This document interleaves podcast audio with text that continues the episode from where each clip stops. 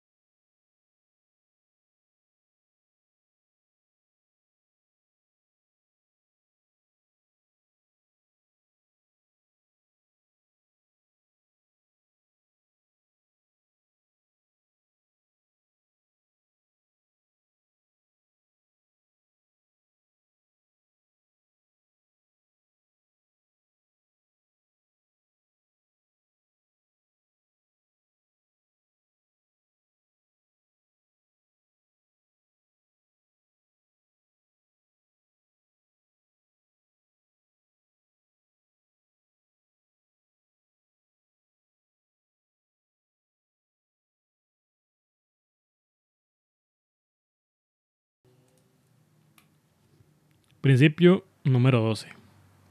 Una pulgada de ancho y una milla de profundidad.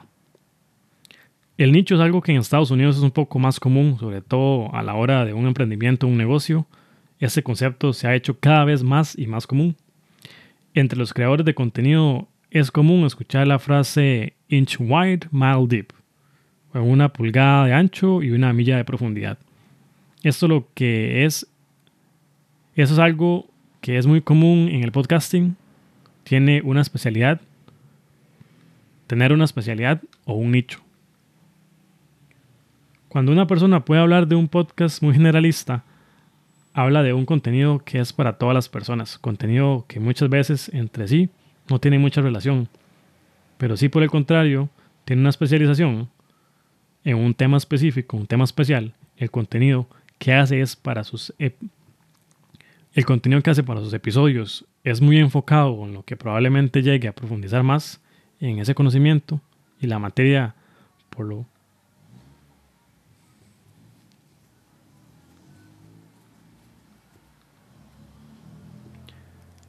Pero si por el contrario tiene una especialización en un tema especial y el contenido que hace para sus episodios es muy enfocado, es más probable que llegue a profundizar más en el conocimiento y la materia, por lo que es más valioso y más probable que vaya a tener éxito por ser súper especializado.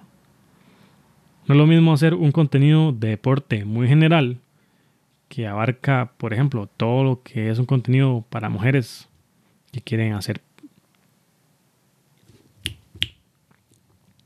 No es lo mismo hacer un contenido de deporte muy general y que abarca de todo a un contenido para mujeres que quieren perder peso tras un embarazo. Ese segundo contenido va a ser mucho más enfocado eh, para esas necesidades y la información tiene más posibilidades de ser encontrado por ese tipo de personas.